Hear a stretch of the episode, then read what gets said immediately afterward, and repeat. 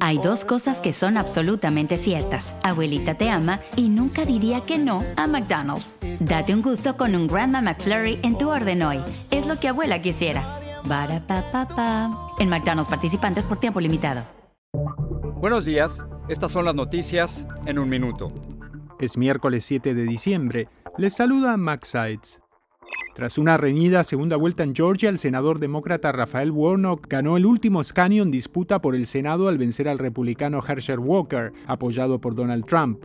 De este modo, el Partido Demócrata consolidó su mayoría en la Cámara Alta, ya que ahora cuenta con 51 senadores frente a los 49 republicanos. La organización Trump fue hallada este martes culpable de fraude fiscal por un tribunal en Nueva York. La empresa, que tiene edificios, campos de golf y otros activos, fue acusada de ayudar a sus altos ejecutivos a evadir impuestos sobre premios y podría recibir una multa de 1.6 millones de dólares. Honduras impuso este martes el estado de excepción para combatir las pandillas callejeras. Se convirtió así en el segundo país de Centroamérica en suspender los derechos constitucionales por este motivo, después de El Salvador. Un tribunal en Argentina sentenció este martes a seis años de prisión a la vicepresidenta Cristina Fernández de Kirchner por cargos de corrupción cuando era presidenta. Fernández no será detenida mientras apela la condena.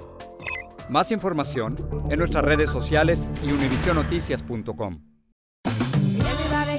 Ya regresó la venta para amigos y familiares de JCPenney, con 30% de descuento extra por toda la tienda. Esos son ahorros por encima de nuestros precios ya bajos. Ven con tus amigos y familiares y ahorren en grande. Y recuerda, el Día de los Padres es el 16 de junio. Y en JCPenney puedes encontrar el regalo perfecto, desde ropa, calzado, artículos de cuidado personal y más. JCPenney, vale la pena. Cupón válido del 3 al 9 de junio en selección de estilos. Aplican exclusiones. Detalles en la tienda jcp.com.